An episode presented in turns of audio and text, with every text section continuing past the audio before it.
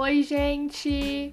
Vamos para mais um podcast e esse assunto de hoje eu tava realmente querendo falar. Eu acho que é um assunto super importante, que é constância no Senhor.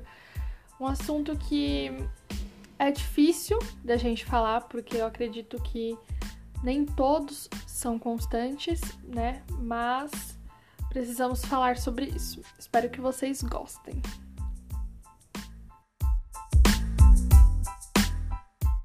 Então, constância eu acho que é um assunto complicado da gente falar, porque pelo menos eu acho que nem todo mundo é constante todos os dias e nós precisamos entender que é necessário essa constância na nossa vida, essa constância no Senhor, né?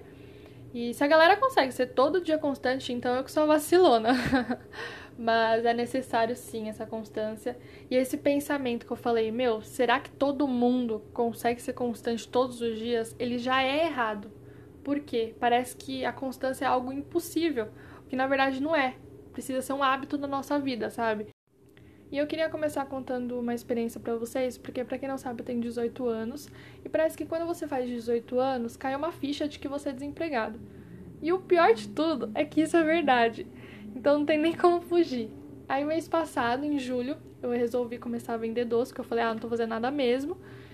E todos os dias eu ia no mercado comprar os ingredientes, que era banana, morango, enfim. E eu sempre comprava, todos os dias. E aí eu orava de manhãzinha, eu falava assim, Deus, que hoje eu venda 11 copos. Aí chegava à noite, no final do dia, vendia 12. Aí no outro dia eu falava, Deus, que hoje eu venda 12. Aí chegava no final do dia, vendia 13. Era sempre mais do que eu esperava vender. Só que nos dias que eu não tinha essa atitude de fé, de mesmo sem clientes, eu ir lá comprar, aí eu não vendia. Porque mesmo se não tivesse encomenda e eu falasse que eu ia no mercado e pedia essas encomendas para Deus, ele sempre dava. Mas os dias que eu, que eu não fazia isso, que eu não ia no mercado, que eu ficava sentada no sofá esperando as, as encomendas chegarem até mim, eu não vendia. E o que eu quero dizer com isso é que de alguma forma a constância ela gera fé, porque eu tinha uma certa constância de todos os dias falar para Deus: Deus, que hoje eu venda 10 copos. E isso gerava uma fé em mim que eu ia até o mercado e mesmo sem nenhuma encomenda eu comprava as coisas e Deus ele levantava as pessoas e as pessoas compravam os meus doces. Então as coisas aconteciam por conta da fé que era gerada através da constância.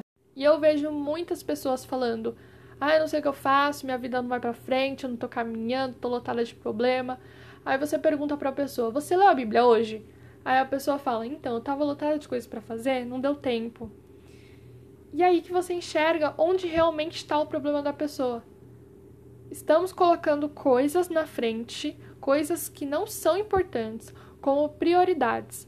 É a mesma coisa que você pegar uma coisa super inútil e colocar ela em primeiro lugar da sua vida. E eu entendo que a nossa vida é uma correria, mas nós precisamos ficar atentos porque não podemos colocar coisas como prioridades. E Deus, ele é o criador de tudo, então ele precisa ser o protagonista da nossa vida. Quando nós colocamos coisas na frente de Deus, isso se torna idolatria. Talvez esse seja o nosso erro, sabe? É, ler a palavra de Deus é algo essencial para todos os nossos dias. Se Jesus é o pão da vida, então, nós precisamos nos alimentar disso, da palavra de Deus todos os dias. Você acorda, você precisa ler a Bíblia, porque o seu dia ele precisa estar fundamentado numa meditação da palavra. Um exemplo que eu gosto é o da comida, porque desde pequeno nós aprendemos que a comida é uma necessidade, que ela é um hábito, que nós não podemos ficar sem comer. Então, acredito que o primeiro passo para nós termos uma constância no Senhor é colocar a palavra de Deus como uma necessidade na nossa vida automaticamente é, nós vamos acabar colocando o reino em primeiro lugar e as outras coisas vão acontecer. A constância de fome de comida mesmo vem por quê? Porque nós comemos todos os dias e vimos que necessitamos daquilo. E a constância do, é, no Senhor, ela vem do alimento diário. Então, como nós podemos ter constância? A resposta é uma pergunta também. Como que você tem fome de comida? Tem um versículo que eu gosto que é Efésios 4, 23. E vos renoveis no espírito da vossa mente. é quase a mesma coisa que Romanos 12, 2. E não sejam conformados com este mundo, mas sejam transformados pela renovação da vossa mente. Eu acredito que quando temos uma constância no Senhor, a nossa mente ela vai agradar a Deus, porque nós vamos entender o que Ele está querendo dizer para gente. Então pede para o Espírito Santo, Espírito Santo renova a minha mente pro dia de hoje. Eu estou inconformada com esse mundo. Esse mundo é uma porcaria mas eu preciso ter uma mente que entende que a constância no Senhor precisa existir e que Ele é o centro da minha vida. Nós podemos mudar o nosso modo de pensar, ter pensamentos que agradam o coração do Pai. Em Filipenses, gente, quando eu li isso, meu Deus, eu achei lindo demais. Filipenses 2,5 fala que age em vós a mesma mente que houve também em Cristo Jesus. É simples e nós podemos ter a mente que Jesus teve. Jesus ele era constante. O maior exemplo de constância é Jesus, sabe? E nós entendemos que precisamos ser imitadores de Cristo. E se Jesus ele era constante, então nós precisamos ser constantes como ele. Ele passou por tanta coisa e mesmo assim ele entendia qual era o seu propósito. Ele tinha essa constância. E existe uma luz dentro de nós que precisa ser manifestada, que é a luz de Cristo, sabe? Jesus, ele precisa ser manifestado através de nós. Nós não podemos deixar essa luz se apagar. Eu tava pensando esses dias, né? Deus, ele é bom. Ele é bom o tempo todo. Ele é bom hoje, amanhã, ontem, todo dia ele é bom. E ele tem essa constância em ser bom. Todo dia ele deixa a gente respirar, então ele tem uma constância em deixar a gente respirar, sabe? É, ele é constante em nos amar. Então todo dia ele nos ama. E por que, que a gente não consegue ser constante com ele?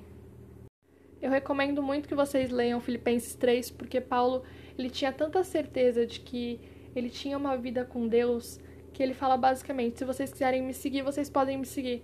Porque ele tinha convicção de que ele tinha uma vida correta com Deus, de que ele era imitador de Cristo. E ele fala chorando sobre os inimigos da cruz. Um dos inimigos da cruz são aqueles que pensam em coisas terrenas. E se a gente olha para a nossa vida, a gente pode até chegar a pensar em coisas terrenas. Isso é terrível, porque pode sim entrar na listinha de inimigos da cruz. E eu não quero isso para mim, sabe? Então precisamos olhar para o alto, ver o que realmente importa. Para a gente ser constante, nós precisamos renunciar coisas. O que, que adianta a gente falar que a gente é cristão se a gente não faz nosso papel de discípulo? Esses dias meu bispo estava falando sobre aquela parte que fala: Muitos me dirão naquele dia: Senhor, Senhor, não profetizamos nós em teu nome? Em teu nome não expulsamos demônio? Em teu nome não fizemos muitas maravilhas? Então lhes direi abertamente: Nunca vos conheci. E ele falou que conhecer é algo de intimidade. Nós só conhecemos alguém se nós tivermos intimidade com essa pessoa. Então, gente, eu acredito que a constância, ela gera uma intimidade. E se nós sermos constantes, nós vamos ter intimidade com Ele, para que naquele dia Ele fale: Eu te conheço. E eu quero de verdade que esse devocional te encoraje para você ter um modo de vida diferente, pensamentos que agrade o coração do Pai com a mente de Cristo e que a gente possa chegar num ponto da nossa vida que a gente fale: Ó, oh, quem quiser me seguir, pode me seguir porque eu sou imitadora de Cristo. A constância ela é necessária, nós precisamos ser constantes, não é só três minutos de oração antes de dormir, é mais, é mais, é mais, sabe? É mergulhar, mergulhar na presença dele. Espero que isso tenha sido uma bênção na vida de vocês. Estou muito feliz porque foi algo que Deus colocou no meu coração esse tema. E o outro podcast, nossa, eu amei os feedbacks de vocês, vocês gostaram bastante. Eu tô muito feliz mesmo, gente. Glória a Deus por tudo isso. Então fiquem com Deus, uma ótima semana e beijos!